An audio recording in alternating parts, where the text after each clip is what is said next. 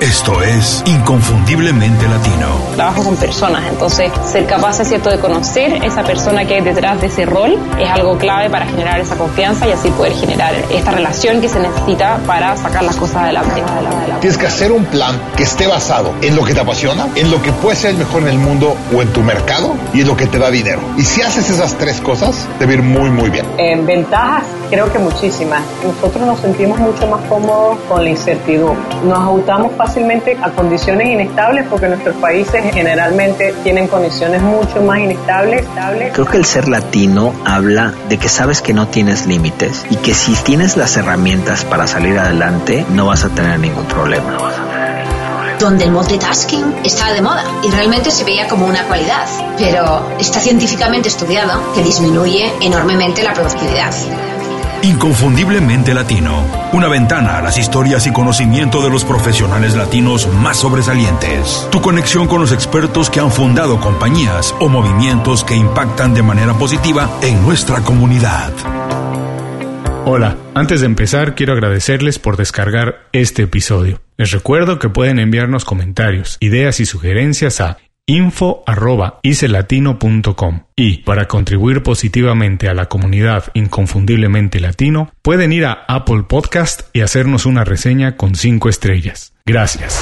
Hola, bienvenidos otra vez a Inconfundiblemente Latino, soy Julio Muñiz. Muchas gracias por escuchar el episodio de hoy. Mi invitado es Víctor Pico Covarrubias, fundador de Pico AdWorks. Pico es un destacado publicista mexicano, conocido por su creatividad y visión integral de la publicidad, la cual incluye diseño, el marketing y la parte comercial. Pico ha realizado campañas para marcas como Nestlé, Coca-Cola, ATT, Netflix y Starbucks, entre otras. Como creativo ha desarrollado conceptos y estrategias para más de 500 portadas de CDs. Su proyecto más ambicioso, la mercadotecnia política, un paso que lo ha obligado a ampliar sus equipos y habilidades publicitarias. Además, por si fuera poco, es motociclista triatleta y esquiador. Conozco a Pico hace muchos años, trabajamos juntos. No por eso está en Inconfundiblemente Latino, está porque la verdad tiene muchas ideas y muchas cosas que compartir.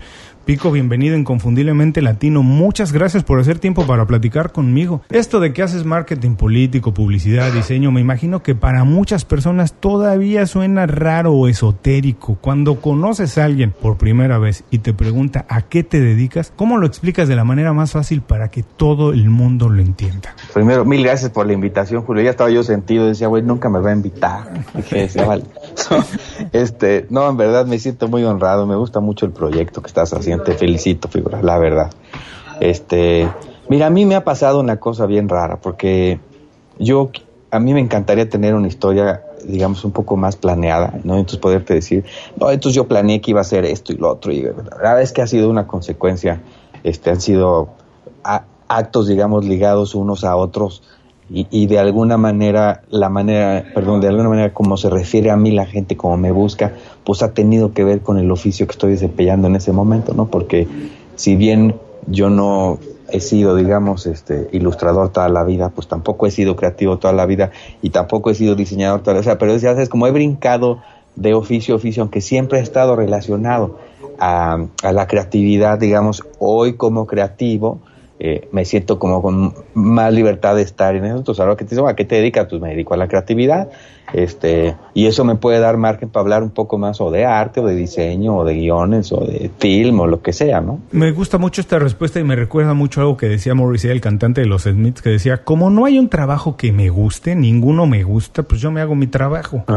Entonces, un poco como que si no hay algo que realmente llena todas mis expectativas o donde pueda desarrollar todas mis habilidades, tú te puedes crear algo a tu modo, ¿no? A tu, a tu talla, a tu medida.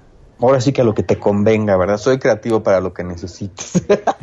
Ahora, por ser una persona creativa, sé que trabajas en varios proyectos al mismo tiempo. Cuéntame hoy cuál es el que te hace despertar en la mañana corriendo para ir a la oficina o que no te deja dormir en las noches y por qué. Fíjate que, bueno, recién terminamos una temporada electoral bastante intensa aquí en México.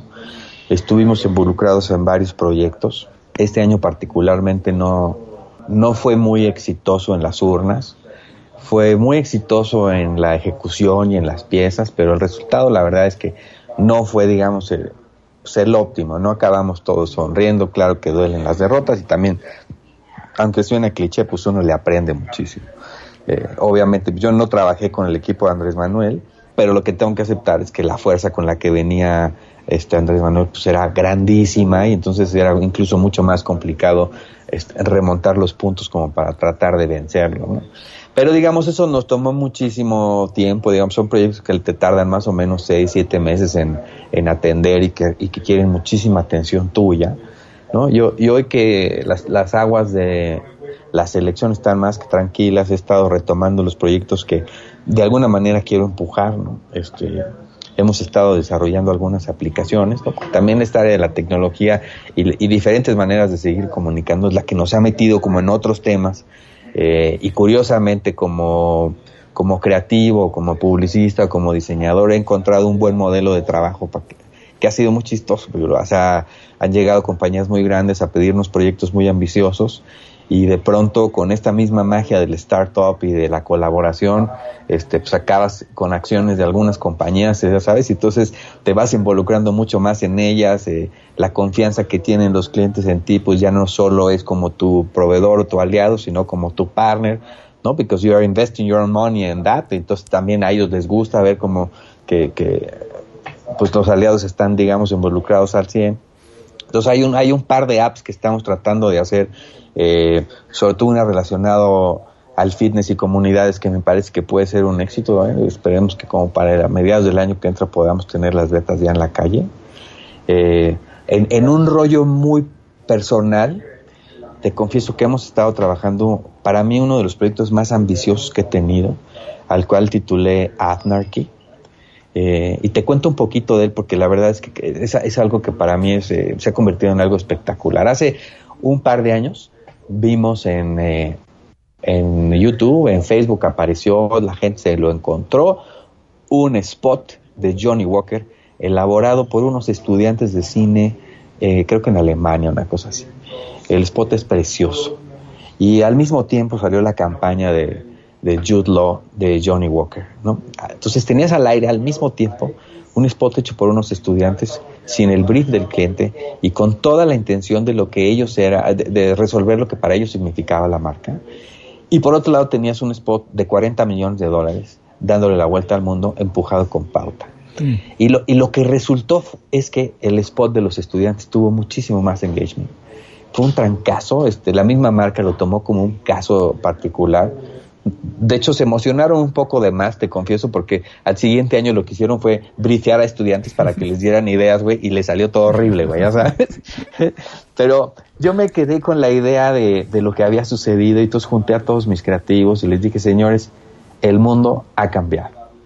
Y no quiero sonar este, eh, este Nostradamus, güey, pero, güey, no hay que tener tres dedos de frente para entender que hoy producir es muy barato, hay muchas más creativos que compañías y entonces la, el mundo de las ideas se convierte en, en, en, la anarquía total. O sea, es decir, nadie les va a prohibir a ninguna persona que trabaje para ray que trabaje para Volkswagen, el que quiera, que tenga la cámara, que tenga una buena idea, la va a producir, la va a poner en su website y si es un putazo, la gente lo va a ver.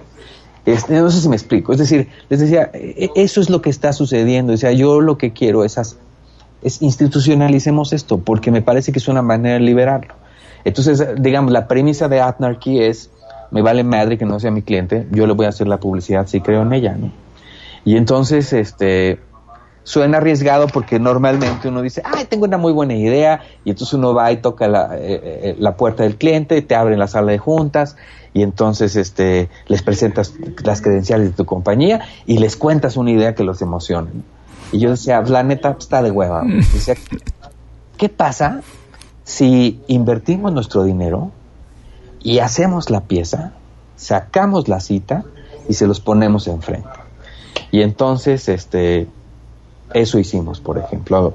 Pensamos en un producto, eh, para un rastrillo, digamos, este, elaboramos un guion diseñado con el insight de los que tienen barba y se rasuran, con el momento, un o sea, sacando toda la información que existe del lado del consumidor, sin tener que hablar de si tiene tres navajas y además es más suavecito. Y, o sea, es decir, del, del otro, del otro lado de, de, de, la cancha, el usuario tiene muchas cosas que contarnos. Entonces, desarrollamos un brief así, hicimos un guion, e invitamos a otros este, aliados a que lo hicieran, es decir, invitamos a una casa productora, de oye, tengo esta pinche idea, vamos a hacerla y si alguien la compra, pues la vendemos y si no, pues nos divertimos mucho. Este, conseguí el endoso de una celebridad, este, la celebridad me dijo, Pico está poca madre, vamos a hacerlo. Es decir, nos juntamos un día, rentamos los estudios Churubusco, filmamos un spot que será como un contenido digital que dura unos un, minuto treinta, un minuto cuarenta y tantos dura. Es simpatiquísimo.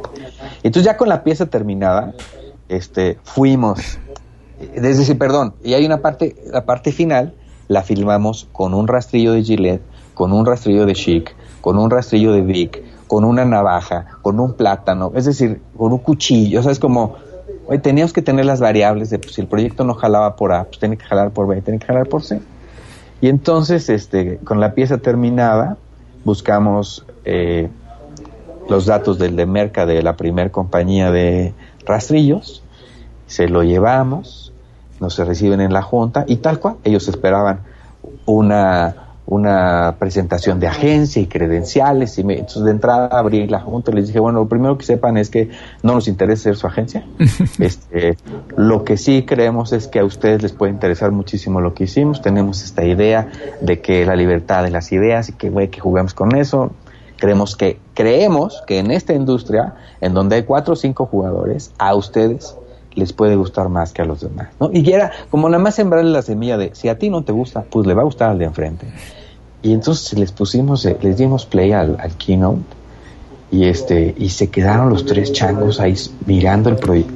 La pantalla termina, se voltean a ver y nos dicen, oye, pero esto ya, esto ya está listo para pautarse, ¿no? Le digo, sí, güey, o sea, es, es, de, güey, te gustó algo, le quieres poner algo, quitar un súper, pero ya está. Te cuesta tres pesos y este y yo te entrego tu proyecto. Es que sí nos gusta muy cabrón, está muy chistoso, está padrísimo. Y nos dicen, pero ¿qué crees? Pero no tenemos el dinero. Y, es que, claro, los departamentos de marketing de las compañías robustas, pues tienen muy una operación eh, entre procurement y compliance y, y budget super establecidos en donde si no tienen el slot de lana, pues no tienen por qué gastárselo, ¿no? Y este, y entonces ya nos íbamos a salir triste y entonces eh, la gerente de la marca, que era una chava, además que nos impactó que fue la chava quien más entendió, digamos, el approach que le dimos y nos dijo, pero les pido un favor, no se lo lleven a nadie más, denme dos semanas para ver si consigo el dinero. Y entonces a la tercera semana nos abre y nos dice, ¿qué creen? Ya conseguí el dinero. y, este y bueno ha habido otros problemas en medio. No te puedo decir todavía de qué pero te puedes imaginar quiénes son.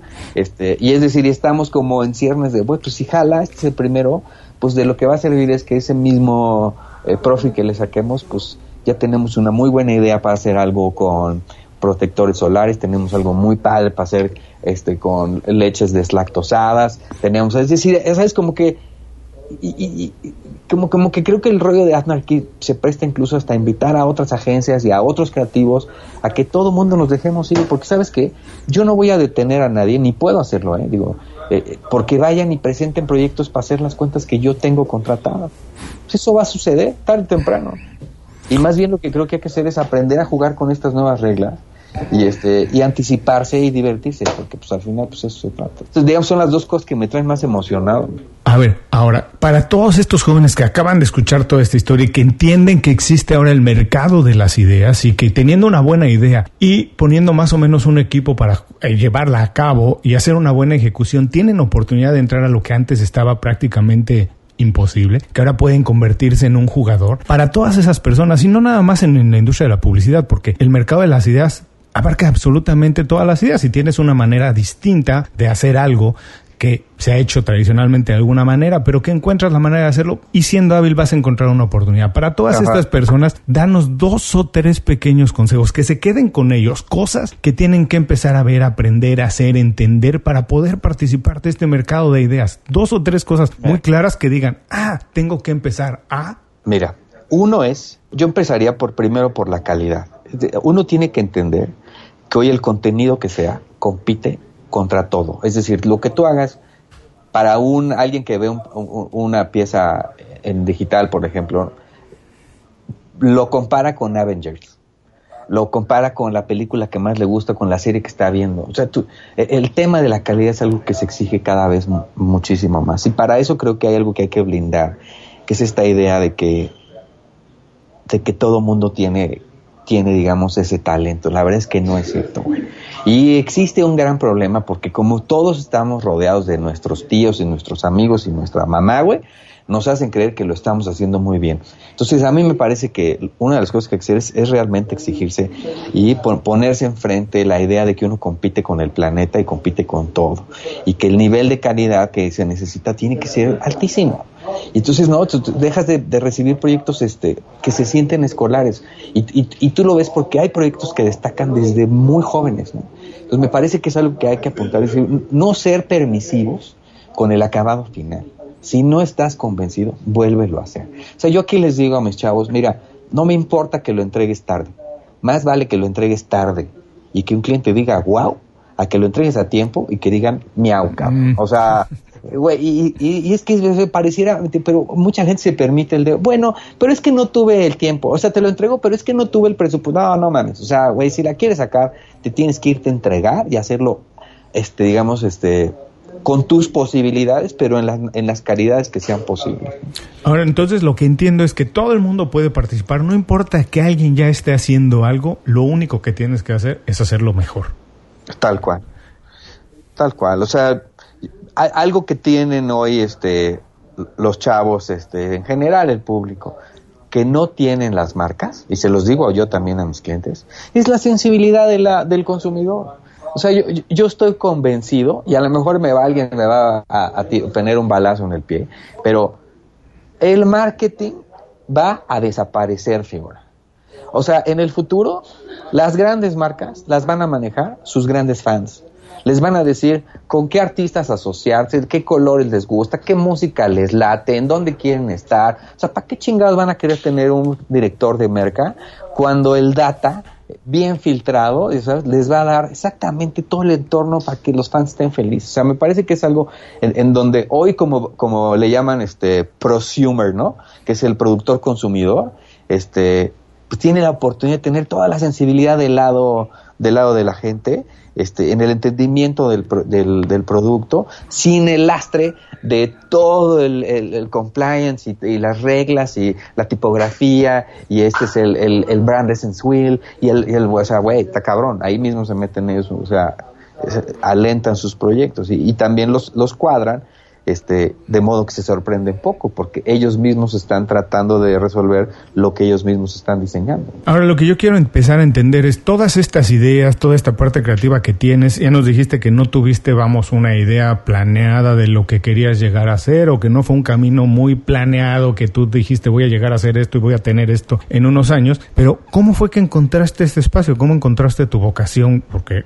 a muchas personas nos cuesta tres, cuatro intentos, cinco intentos, porque nadie nace con pasiones preconcebidas. Hay que hacer las cosas para decir esto me gusta, esto no me gusta. Nadie se imagina lo que es ser publicista, lo que es ser médico hasta que realmente está haciéndolo. Pero ¿cómo encontraste la vocación? ¿Cómo puede hacer las personas para encontrar la suya? Mira, yo, yo lo que, a mí lo que me pasó, y digo, no, no porque seamos amigos y nos conocemos desde hace creo que 20, pues, 22 años, ¿no? Una cosa así. Más o menos, sí. Este, y a mí me parece que tuve muchísima suerte. Primero, hay que aceptar que hay muchísima suerte y que si la suerte es estar preparado y encontrar la oportunidad, pues el, chiste de hacer suerte es estar bien preparado y estar buscando oportunidades, cabrón.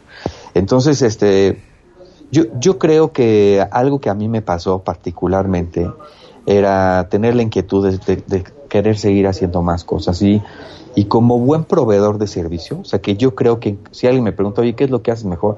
Le digo, yo creo que soy un excelente provider. O sea, tengo muy claro, por ejemplo, que mi cliente no quiere realmente este otra cosa que no sea irse a dormir tranquilo el viernes sabiendo que el lunes todo lo que pidió va a estar chingón. Ya sabes, o sea, entonces si eso eso te implica pues desvelarte un poquito más, ser un poco más rápido que los demás, ¿no? Trabajar constantemente en ser más creativo, bla, bla, bla. Pero es decir, pero ¿cómo llegas de repente a decir, bueno, yo me voy a dedicar a esto? Pues para mí solamente fue como, fue, fueron rebotes de, de solicitudes que me iban pidiendo y que yo tenía que solucionar. Tú fuiste uno de esos culpables, o sea, porque si yo de repente era un cuate que primero ilustraba y luego aprendí a diseñar y en el diseño me dice, oye, pues vamos a planear un anuncio y peloteábamos el concepto del anuncio, pues ya no estábamos haciendo solo el diseño, estábamos haciendo, haciendo algo de advertising, ¿no? Y luego, oye, pero esto y si lo bajamos a billboards, ¿y qué pasaría si hacemos algo? Oye, ¿y si tomamos las calles? O sea, no, no éramos diseñadores y tú no eras un publicista y perdón que lo diga, pero pues así decidimos tomar las calles con Molotov hace 20 años como una actividad que ahora le llaman flash mobs, ¿no? o sea, pero pero era algo que nos parecía que nos hacía sentido y nos daba risa.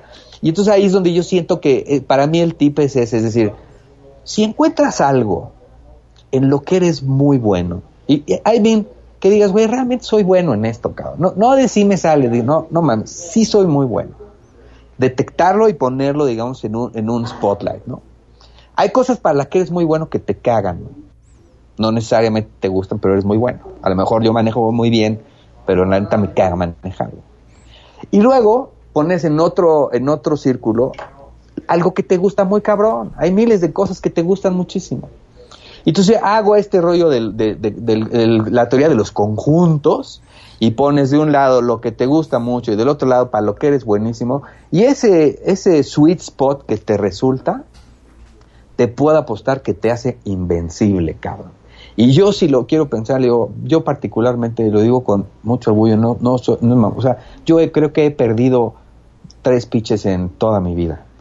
Y no es que sea yo muy bueno, sino que también sé escoger mis batallas y por otro lado las hago pues con muchísima pasión, pero como, te digo, si es algo que eres muy bueno y además te gusta mucho, te la, te la van a pelar básicamente por dos conceptos. Uno, porque vas a disfrutar mucho el trayecto, Dos, porque te vas a, es decir, las desveladas a ti te van a costar menos trabajo, güey.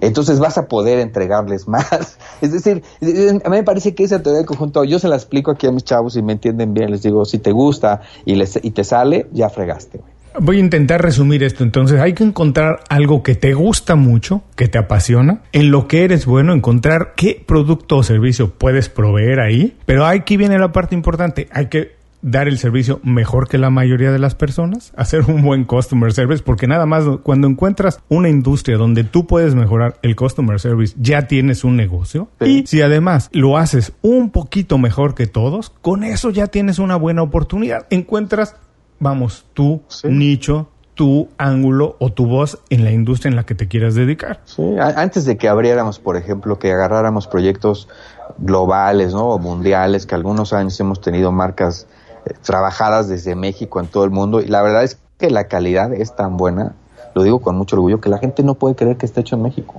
porque es igual a un proyecto hecho en Londres, es igual que un proyecto hecho en Nueva York.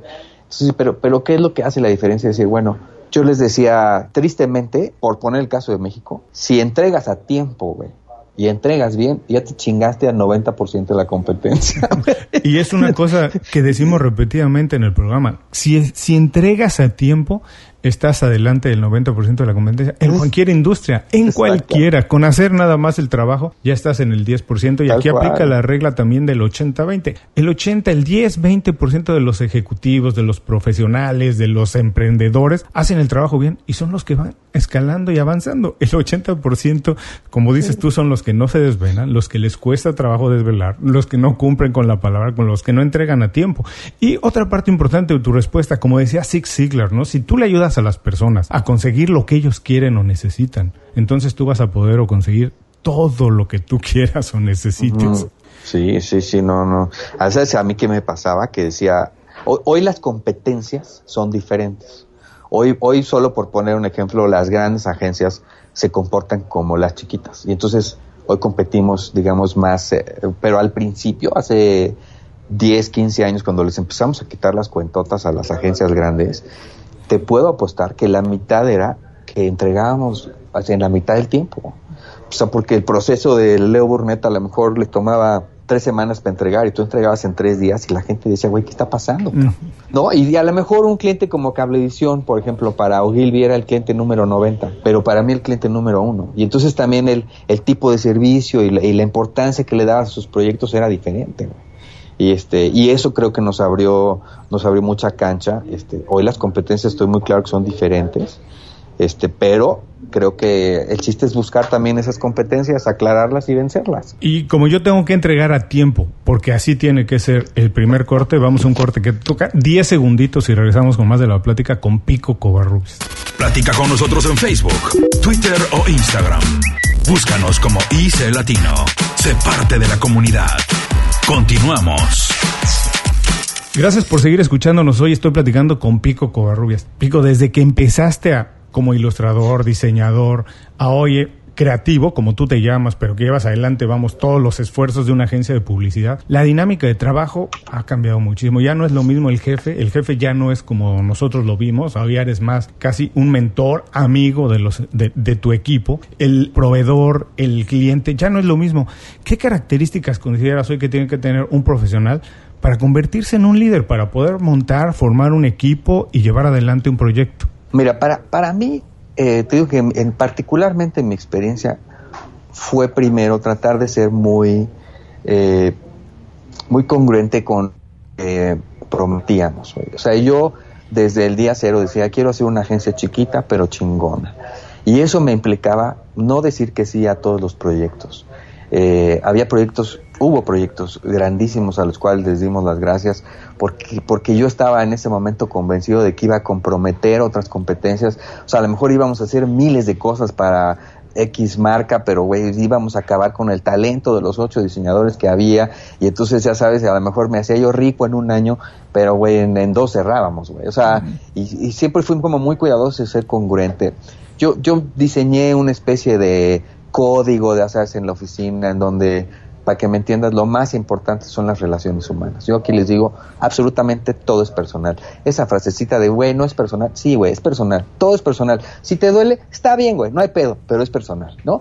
Y entonces, pero hay que cuidarnos, tal. O sea, caso es que renunciamos, hemos, en estos 22 años de la oficina, hemos renunciado dos clientes por hostiles, por groseros, por falta de respeto con mis compañeros, ¿no? Y de repente eso podría parecer, yo, yo, siempre he dicho, si he tenido socios, este, ya sabes, inversionistas, bueno, me hubieran pegado balazos en una sala de consejo, güey, ¿no? Pero para mí era importante que mi equipo viera que yo estaba dispuesto a hacer lo que, lo que sea necesario por cuidarnos, por llevarnos, y y pese que me atemoricé en esas decisiones en ese momento, hoy estoy convencido de que fueron grandes decisiones, porque lo que más respeta, me, imagino, eh, este, en, un clan, su mismo clan, es la, congruencia y la integridad de las personas. la gente aquí está, la puede cagar. Pero, por ejemplo, el gran problema es si no aceptas que la cagas, porque entonces no hay manera de remediar. Pues si la cagas, pues está bien, güey, lo remediamos. O sea, me parece que ese es ser constante es una de las cosas más difíciles que hay. O sea, yo les digo, güey, cualquiera mete un gol un día, ¿eh? O sea, eso no, no, güey, ni te creas mucho, ni o sea, pero para ser este Messi o para ser este Cristiano, pues hay que meter tres a la semana, cabrón. O sea, porque si no, si no, no vas a sacarla del pinche estadio. Este, construir una especie de propósito, construir un ejemplo, este, construir cercanía, o sea, por ejemplo, desde el día cero de la oficina, yo decidí que no iba a haber puertas. Y este, y, aunque yo siempre he sido un cuate muy cercano, hoy quizás pues como somos más personas, este, entiendo que para muchos soy la figura, no, pues es el presidente de la agencia. Yo jamás me presento así, ¿no? O sea, y voy y me siento con unos como me siento con otros, les critico los tenis o les critico los logos, o sea, para mí es igual. Este, pero claro que tienen, saben que tienen un, un líder que tiene la puerta abierta, que si es algo importante me pueden interrumpir y que si tienen un pedo personal se los voy a resolver. A mí me parece que si uno entiende que las relaciones son humanas, es decir, güey, Coca-Cola, trabajar con Coca-Cola no, no es trabajar con Coca-Cola, es trabajar con la generación de Coca-Cola que está ahí, cabrón. Y esas personas, a lo mejor hay brillantes, a lo mejor no hay tanto. Y digamos, si tú, es, decir, genera una buena relación personal, es generar una buena relación con las compañías. y, eso es lo que hay que entender, en el fondo sí se trata de eso, o sea, de, de, ser empático, de resolver problemas, de ser un güey que genere confianza. O sea, a mí me parece que eso ha sido y tratar de, de en verdad pues ser una agencia exitosa. O sea, porque obviamente les gusta que ganemos premios y que ganemos cuentas y que tengamos pitches y que pues claro, que sea un orgullo pues ser parte de este pinche equipo que tiene su personalidad de ser outsider, ¿no? Porque pues no somos parte del gremio de la publicidad como tal, este, no somos parte, digamos, del status quo, hacemos cosas como ellos, nos llevamos bien con ellos, pero tratamos de no caer en las mismas prácticas que ellos. Y eso me parece que los que llegan aquí también aprecian que la oficina tiene su propia personalidad. Me gusta mucho esta parte de la respuesta que dices que es algo personal. Y ese es el éxito de muchas compañías, porque cuando tú estás tratando, como dices, con una compañía, no es que estés tratando con Coca-Cola o con eh, ATT, estás tratando con una persona que en ese momento representa esa marca, pero la decisión finalmente acaba siendo de una persona, así que así es como se tiene que llevar la relación. O sea, yo me acuerdo tan bonito, Universal de hoy, en los números contables, pues es el mismo Universal de hace 20 años. Pero, güey, el Universal de hace 20 años éramos cinco pendejos que nos divertíamos muchísimo, güey. No sé si ahora estos cuates hacen lo mismo, o como han crecido tanto, tienen esas libertades. Es decir, ¿sabes? Pues son momentos, son personas. Yo, yo tuve la suerte de conocerte quizás ahí, y sí te lo digo con mucho aprecio, güey. O sea, esos cinco güeyes que trabajaban en Universal, pues los cinco son súper talentosos, y todos, ya sabes, han hecho cosas muy padres. O sea, me parece que también hay que entender que son las personas las que llevan a las compañías, no las compañías a las personas. No, definitivamente es una cosa siempre, siempre, como dices, siempre es personal. Ahora, ¿tú dónde viste esto? Porque esto no es que uno nace con estas cosas. ¿Tuviste alguna idea, un mentor, una guía, alguien? Muchas veces uno aprende lo que quiere y lo que no quiere hacer de personas. ¿Tuviste alguna guía, alguien que fuera tu mentor? Sí, yo, yo, la verdad, le aprendo a todo el mundo. Creo que si alguien me puede preguntar, oye, ¿y cuál es una de tus virtudes? Bueno, antes no era la puntualidad, los putazos me han hecho ser puntual, pero este, pero yo creo es que, que sí soy un cuate que aprende mucho y soy un güey muy preguntón. O sea, soy el clásico que güey que va a una conferencia y sí sale emocionado, güey, ya sabes, sintiendo que descubrió seis cosas padrísimas y le aprendo a la gente, le entiendo el modo y a todo el mundo le chupo un hábito. O sea, hace algunos años escribí un line para Bucanas, un spot que quedó muy bonito que en pocas palabras dice eso, güey. Dice, este, se lo voy a decir en español porque en inglés me siento muy mamón, pero dice, güey, la pregunta es, güey, ¿quién soy yo? ¿No? Y dice, dice, este, yo soy eh, las manos de mi padre, güey. Soy las, las lágrimas de mi mamá, güey. Soy las sonrisas de mis amigos. Soy el consejo de más de 100 personas, güey. Soy los aplausos de mis éxitos. También soy mis gritos de, de dolor, cabrón. ¿Qué crees? ¿Que yo? No soy yo, güey. Yo soy la suma de todos, güey. Yo soy el resultado del trabajo de toda la gente que me quiere y que me toca y que me da, ya sabes, o sea, y entonces en el, payback de la noche te decía, es tiempo de darle regreso, pero lo escribía del, del corazón, porque en el fondo hay que entender que uno no es uno, güey, uno es la suma de todo lo que se rodea, de lo que aprende, de lo que lee y todo, pero también de las personas que lo tocan a uno y de lo que le dan y eso, o sea, y que yo creo que de veras, ¿eh? quien, quien deja de entender que le puede aprender a, a todos sin prejuicios, güey, se hace muy chiquito. No, porque además eh, los mentores hay muchos tipos de mentores, no es necesariamente alguien que contratas para que trabaje contigo. Como dices, allá oportunidad de aprenderle de todo el mundo y hay una hay dos características esenciales de las personas más exitosas, como quiera que se define el éxito. Por un lado, que se preocupan personalmente por ellos y dos, que siempre siguen aprendiendo, que nunca consideran que ya lo saben todo. Además, ya no existe ese momento, ¿no? Cuando salíamos de la escuela y decíamos, ya nunca más vamos a estudiar, no vamos a aprender nunca más porque ya estoy listo para trabajar. Eso quedó en el pasado. Hoy todos los días tenemos que seguir aprendiendo. Qué mejor aprender de personas que han hecho algo antes que nosotros. Hablaste un poquito de hábitos. ¿Cuáles es el hábito personal que consideras que más te ha ayudado a conseguir objetivos? Eh, ahora tengo una vida más rutinaria porque también me ha ayudado a darle orden. Este, como buen creativo entenderás, te acordarás, güey, que yo comía este Doritos, güey, gancitos y Coca-Colas, ¿no? Y este, y bueno, uno aguanta un tiempo con eso, pero es imposible hacerlo toda la vida. Entonces, cambiaron mis hábitos, hoy, hoy hago deporte, ya sabes, como que trato de tener una pequeña rutinita que me dé algo. Sobre todo, sabes que, que cuando tienes ya, ya malabareas muchas pelotas, si no las pones en orden, pues sientes que se te caen, y a veces sí se te caen. Entonces son cosas como que hay que tenerlas como bien presentes. Entonces, yo por ejemplo, hoy sí despierto muy temprano, eh, digamos, este cuarto para las seis estoy despertando, estoy entrenando, entreno para los triatones, digamos, me meto a entrenar más o menos una hora, una hora y media diario, llego a la oficina como a las ocho y media, este, saludo a los primeros que están aquí, eh, a veces desayuno aquí o desayuno, eh, digamos, de, fuera de la oficina. Y lo primero que hago es como solamente hacer un pequeño chisme del estatus de los proyectos. Hay algunos que los traes ya más presentes, otros por los que tienes que preguntar cómo van. Y este, y me pongo honestamente a procrastinar por lo menos una hora y media, que es ponerme a ver algunos blogs, qué está saliendo en Advertising Week, qué sucedió, ver, o sea, solo por contarte algo, toda esta idea de Nike Capernic la semana pasada, me, me, trajo muy, muy, me, atrapó muchísimo porque me surgieron nuevas hipótesis sobre, sobre el, tipo de comunicación que deberíamos estar haciendo ahora. Y la verdad es que ese hábito de, de tener ese ratito para investigar y ponerse a leer, eh, se convierte, antes que parecía una bobada, hoy se convierte en una parte vital que te detona a veces el, el tema del día eh, y, y, te va enriqueciendo este eh, para mí así ha sido como... Y, luego, pues, el general, digamos, algunos hábitos que se hacen aquí en la oficina que se, se convierten en rituales, digo, lo digo así porque son más que hábitos, son rituales, que es la manera de presentar proyectos, este, tratar de, buscar los momentos en los cuales eh, el divertimento no se pierda. Eh, básicamente eso. Ahora ya hablaste de la rutina y los hábitos que tienes. ¿Cuál no tienes y te gustaría tener? ¿Por qué? Me gustaría, honestamente, por ejemplo, me gustaría leer más tengo un problema de déficit de atención. y entonces compro muchos libros.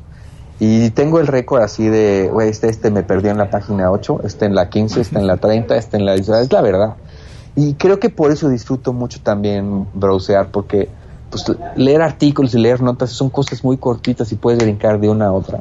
Eh, tengo un altero de libros que me encantaría terminar, que no termino de veras. O sea, y, y es un hábito que me gustaría tener más siento que hay algo que me sucede también que traes tanta información y traes tantas cosas en la cabeza que te es difícil de repente hacer cosas. Por eso de repente las vacaciones tienen que ser, digamos, como, de veras de descanso. O sea, porque si no, realmente no terminas, no terminas por despejarte.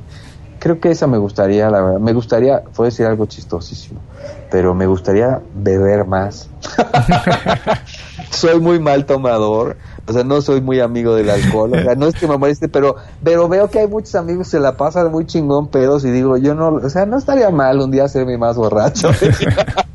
Oye, me gustó mucho esta parte que dices que cuando tomas vacaciones son en serio. Yo acabo de leer el libro de Peak Performance y habla un poco de esta idea de que los atletas de alto rendimiento le dan tanta importancia al momento de descansar como al momento de entrenar y uno pensaría que no, que quieren entrenar todo el tiempo, pero para ellos es tan importante el momento de descansar de dormir, de estar relajado, de no hacer absolutamente nada, que es la única manera de alcanzar el rendimiento óptimo. Y esa idea es posible trasladarla a, la mente, ¿no? Porque la mente finalmente es un músculo también, así que también es importante tomar esos espacios donde relajas, donde las ideas vuelven a crecer, porque hay que hacerlo de manera rutinaria, pero es importante tomar esos espacios. Sí, sí, sí, es real, es real. Totalmente. Ahora, trabajas con personas de muchos de niveles de edad, trabajas con gente muy junior, muy joven, hasta ejecutivos muy altos. Desde tu punto de vista, ¿qué están haciendo mal o qué no están haciendo los profesionales de hoy que deberían de estar haciendo ya? Yo, yo creo que hay que conectar muy bien con la escena con la escena mundial, perdón que insista, güey, pero es, e, es, esto que repito yo con claridad de que uno no compite con el vecino, o sea, las agencias aquí en México están aquí en, en las Lomas y Polanco, pero uno compite con Inglaterra y compite con España y compite con Brasil. O sea, yo, yo creo que una de las cosas que más le han hecho daño no solo a las personas, sino a las industrias en las que trabajan, es la poca visibilidad que le dan, porque entonces se exigen poco y entonces se conforman, entonces creen que el gol es una portería más chiquita cuando lo podrían meter más grande, ¿no? O sea, yo la verdad es que nunca me he ganado un león de canas, ¿tú crees que me gusta? Güey, me encantaría, güey, o sea, quizás algún día lo voy a ir a pelear y voy a ver qué hago. Pero entiendo, por ejemplo, que hay agencias, agencias que tienen más premios que todo el país. Eh, solo por poner un ejemplo, es decir, y, son, son agencias, hay agencias de siete personas que tienen clientes de millones de dólares, ¿ya sabes? Este, O sea, me, parece que hay que estar, hay que estar de mirón y hay que estar observando. O sea, hay, hay una cosa muy retro aquí en la oficina que son un, es, es como una imaginería que usamos pajaritos, ¿no? Este, yo creo en, en las aves, particularmente es, como un figurita que le ayuda a, tener personalidad a la oficina, pero eh, en la analogía, en la metáfora, son estas madres que vuelan y que están de chismosas y que, ya sabes que me lo dijo un pajarito, y que hay que estar de mirones, hay que estar viendo lo que pasa, porque si no, no vuelan las cosas. Y a mí me parece que eh, la gente se conforma rápido y se exige poco. O sea, creo, creo que esa es una de las cosas que si logramos esta, o sea, establecer como un reto más alto, todos vamos a llegar más lejos. O sea, si yo veo algo en donde me siento más capaz que los demás, te puedo decir, es, es que se exigen poco.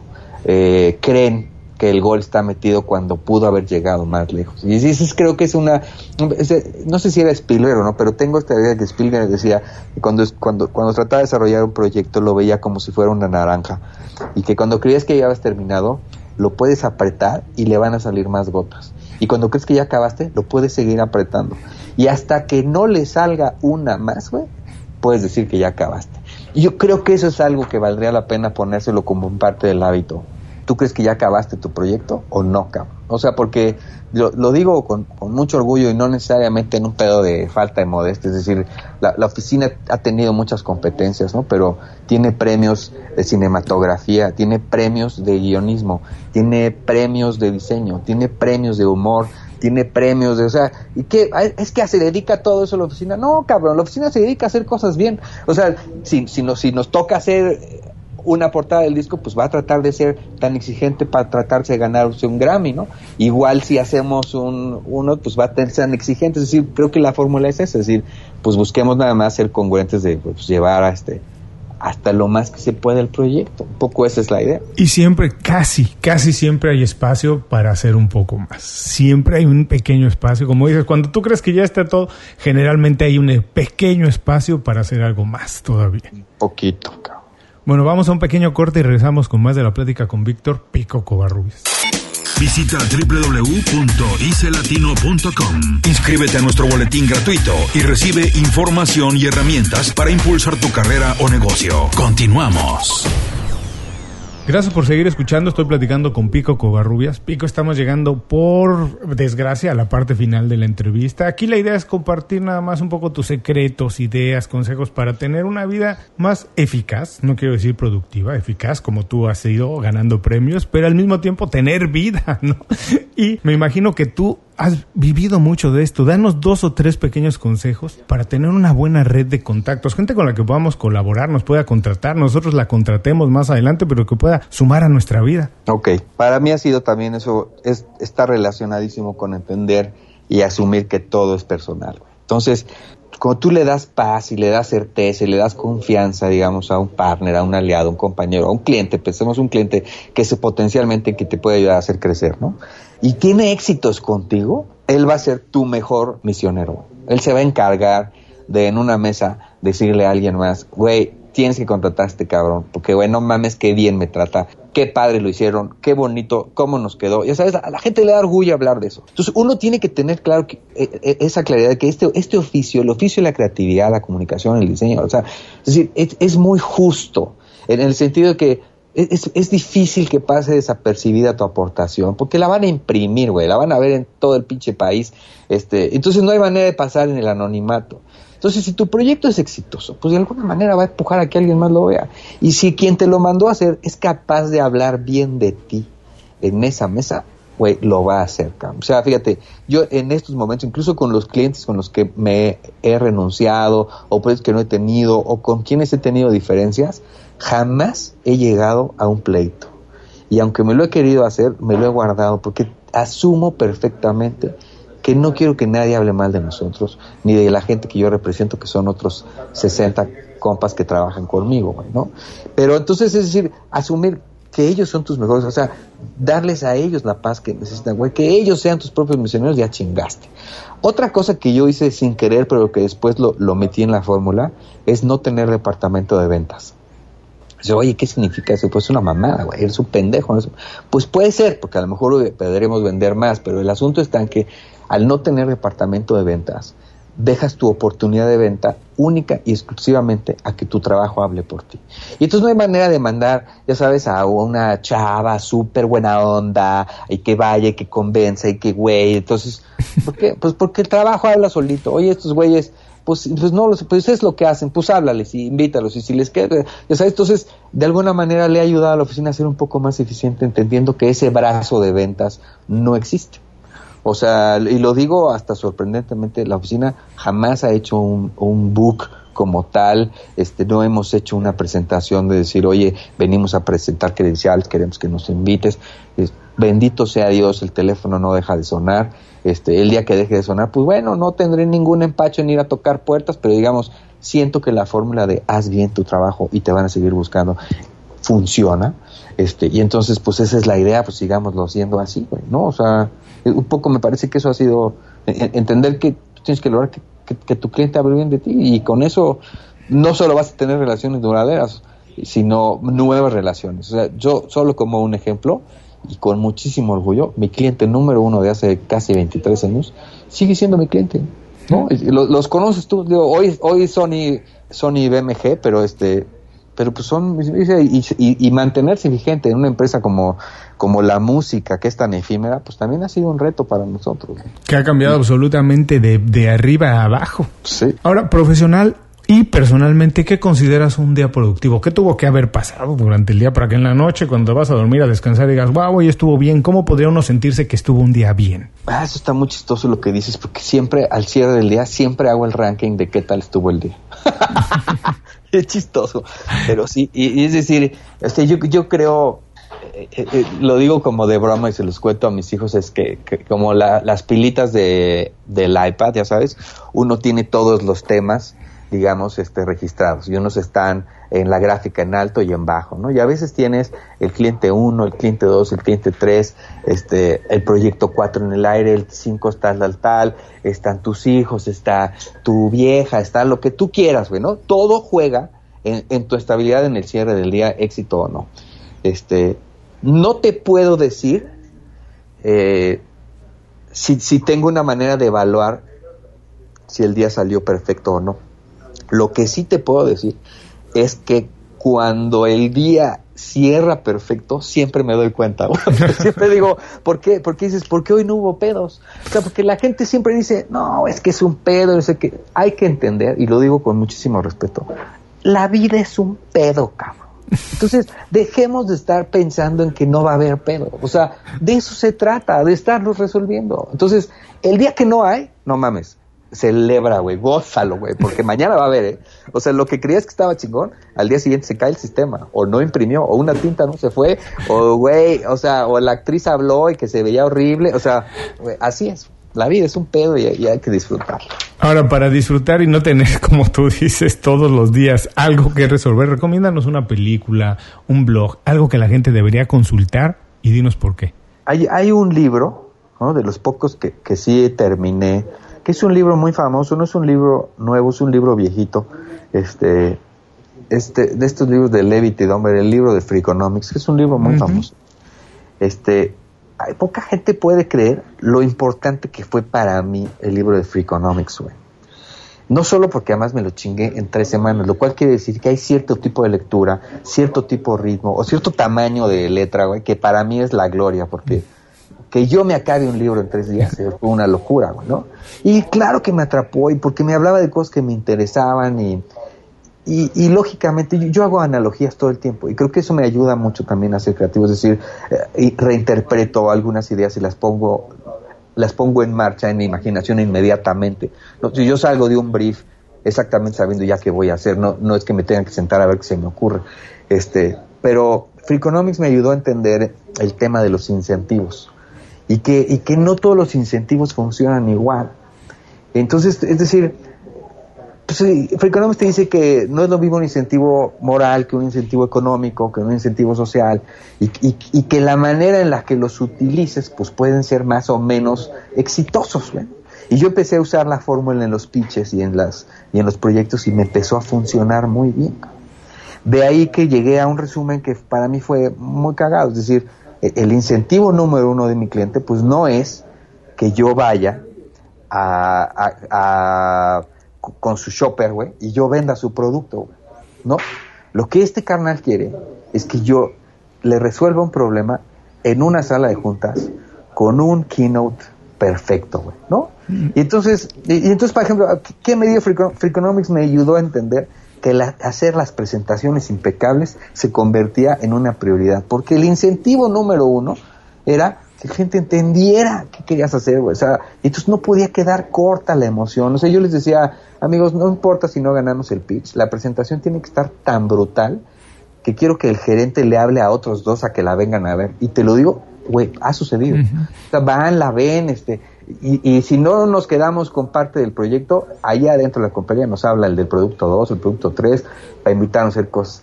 ¿Por qué digo de Freakonomics? Pues porque hay que entender cuál es el incentivo. La gente a veces no mete el gol por estar buscando la portería equivocada. Si uno pone buen, mucha atención de realmente qué te están pidiendo, realmente qué necesitas, te lo juro que vas a acabar no solo más rápido, sino vas a ser mucho más asertivo. Para mí, ¿cuál sería la fórmula? Piensen en, un, uh, en un símbolo de mayor que, ¿no? Y entonces en, en la parte más ancha, debe estar la información y en la parte, en la punta debería estar el trabajo. Entonces, si te conviertes en un tipo preguntoncísimo, tu trabajo va a ser cada vez menor y va a ser mucho más asertivo. Entonces, ¿para qué, qué a, dónde quiero ir? Pues ese, ¿cuál es el incentivo que te están buscando? ¿Qué, quieres, ¿Qué es lo que quieres que entregues? ¿Quieres que entregues algo más rápido? ¿O quieren que entregues algo más creativo? ¿O quieren que entregues algo más bonito? No hay que confundirse. Entonces, si no haces las preguntas correctas, piensa en ese mismo símbolo, pero al revés, en donde todas tus preguntas y tu información es el pico y tu trabajo es el área abierta más. Pues te pierdes en el camino, no metes el gol, no se entendió lo que querías decir y, y en, en, verdad es mucho más sencillo de lo que parece. O sea, me parece que hay que hay que buscar el incentivo correcto y para eso hay que hacer todas las preguntas que sean necesarias. Me encantó y además, bueno, esto les recuerdo, la recomendación de Pico estará en las notas del programa, el libro de Freakonomics, y me encantó esta idea de encontrar algo de valor en algún lugar e incorporarlo en otra cosa. No necesariamente tienes que encontrar la inspiración siempre en algo que está asociado a tu industria. De hecho, trabajando en la industria de la música es algo que yo siempre comento. Yo le digo a los músicos, si de verdad quieres innovar, tienes que empezar a escuchar cosas que no escuchas siempre. Si siempre escuchas la misma música, vas a tocar la misma música. Hay que salirse de ese área, de ese círculo. Hay que ir a ver cómo se resuelven los problemas en otra industria, en otra parte, e intentar incorporarlo en tu industria. Esa es la única manera de innovar. Ahora, por favor. Eh, Aquí yo les decía, perdón, yo les decía, les digo a los creativos que, que de repente pierden el tiempo este, lo cual no, no es algo que me moleste, entiendo que todo el mundo lo tiene que hacer, pero ven demasiados anuncios, ¿no? Y les digo, tienen que entender que la publicidad no se trata de la publicidad. Uh -huh. La publicidad se trata de la vida, güey. Uh -huh. Entonces vean otras cosas, o sea, o sea, piensen qué siente un viejito, este, ya sabes, divorciado, abandonado, este güey que está, ¿Cuál es el insight que va a tener ese cabrón? Pues no es el mismo que tienes tú. Y para eso, pues tienes que leer otras novelas, ver otras películas, hacer otras cosas. Y entonces me parece que eso sí te enriquece. Tienes toda la razón. Definitivamente. Ahora vamos a jugar. Esta pregunta es un poco tramposa y vamos a jugar al pasado al y al futuro. Imagínate que tienes oportunidad de vivir tu vida otra vez, toda completita desde el inicio, pero con todo lo que hoy sabes. Todo esto que hemos platicado ya lo sabes. ¿Harías algo distinto? Si es algo que sí, ¿qué harías distinto y por qué? Cuando analizo esta pregunta me quedo medio en loop porque, porque yo sé que el resultado de, de, lo que he hecho hoy de mi vida, la mitad es mucho empeño y la mitad es, es una consecuencia de un acto sobre otro. Yo creo que sí lo volvería a hacer igual y estoy seguro que sin darme cuenta, sin darme cuenta, ¿eh? acabaría haciendo otra cosa. O sea, quizás en algún momento, en vez de virar al rollo de la publicidad, hubiera virado al arte, que también me gusta muchísimo y entonces pintaría más. O a lo mejor hubiera virado más al lado de la arquitectura y estaría haciendo otras. Y seguramente también sería muy feliz porque también sería un trabajo entre la realización de cosas, este, ¿no? De, de concretar ciertas ideas y, solucionarlas, digamos, con eso. Yo digo, pues no sé en qué momento habrá sido, a lo mejor en otra, en, en otra sería como más ilustrador o más, pero sea, si, si, si no quisiera yo quedarme con las ganas, yo creo que la neta me encantaría sí, sí pegarle a probar un poco más de arte, probar un poco de arquitectura. De hecho, lo he dicho, o sea, en cuanto tenga más tiempito libre, estoy dispuesto a meterme a estudiar arquitectura y a lo mejor perder el tiempo, este, o a lo mejor no, ¿no? O comprar otra vez este canvas y ponerme a pintar y empezar a hacer locuras. Me parece que de lo que se trata es de hacer lo que son. No sé si me dedicaría en otra vida a esto mismo, Quizás sí porque no me le ha pasado nada mal. Yo confieso que ser creativo me ha dado la oportunidad pues de hacer casi de todo, güey, desde escribir, de dibujar o de pintar o de cantar, o, sea, está muy cagado, güey. O sea, creo que es un playground esto. Entonces, este, por, por eso, por eso siento difícil porque no sé si me puedo dedicar a otra cosa porque no sé si realmente me dedico a una sola cosa. bueno, por favor, por último, danos un buen consejo para que la gente se quede con él el resto del día, algo con lo que se queden por ahí. ¿Y cuál es la manera más fácil de contactarte o de saber más de tu trabajo? Bueno, yo, yo les diría, hay un refrán mexicano que yo adopté con mucho cariño, que es el de dos cabezas hacen más pendejadas que una. y la verdad es que no hay que tenerle miedo a hacer ideas atrevidas. Eh, es la verdad. O sea, no, nunca he sabido de nadie que realmente la pase mal por estar intentando algo hasta que le sale o le deja de salir o en el camino se le ocurre otra cosa. Pero la realidad es que me parece que, que asumir que necesitas de equipos y, de personas adicionales a tus capacidades siempre va a hacerte alguien súper O sea, yo veo a, personas individuales teniendo éxito y, y, obviamente estoy convencidísimo de que hay, hay equipos detrás de ellos, a los lados, que, que los hacen quienes son. Lo que pasa es que en el blur de los puestos y los oficios y eso pareciera que se diluyen, pero asumir que los sistemas están hechos para colaborar y eh, en tanto que tú te arriesgas a hacer lo que te guste y además lo hagas acompañado, vas a tener mucho más coraje, güey. O sea, porque necesitas, claro, que un cabrón te diga, claro, güey, vamos a hacerlo, ¿no? Este, creo, creo que eso es algo que... Y mira que eh, no, no tuve socios hasta hace poco, en el cual compañeros de mi oficina, digamos, que llevan ya mucho tiempo conmigo y que además son mucho más chingones que yo en muchas cosas, pues obviamente los quería yo de socios, ¿no? Para que y, hoy hoy sí son así mis peers, este y, asumo que ha sido algo que nos ha enriquecido a todos. ¿Y cómo sabemos más de tu trabajo? Mira, recientemente, porque también en el ocio me había dado cuenta que en casa del herrero asadón de palo. Este, regresando de toda esta vorágine electoral, me di cuenta que no teníamos website, que no tenemos Twitter, que no hacemos nada en Instagram, que es, güey, de oso, güey. y entonces está, estoy muy divertido tratando de echar a andar todo eso. Este, pero bueno, pues, si me quieren seguir en Instagram, Mr-Pico, es eh, pues, un nuevo profile que estoy armando. Tengo tres posteos ahorita, pero prometo que va a estar muy cotorro. Este Pico AdWorks también en Instagram y ahí están las ligas para las páginas y para Twitter, pero particularmente porque soy muy visual he decidido que le voy a echar más ganas a Instagram que a todo lo demás. Este, estoy en la Ciudad de México, pero para beneplácito de quizás verte más seguido, este, es muy probable que cierre el año ya, ya teniendo una oficinita de representación ahí en Miami. Este, si logro, pues te convenceré a hacer otras cosas. Y este, Encantado. y así estamos, en eso estamos. Bueno, todo esto estará en las notas del programa. Quien quiera saber un poco más del trabajo de Pico, ahí estarán las ligas a todo lo que está haciendo.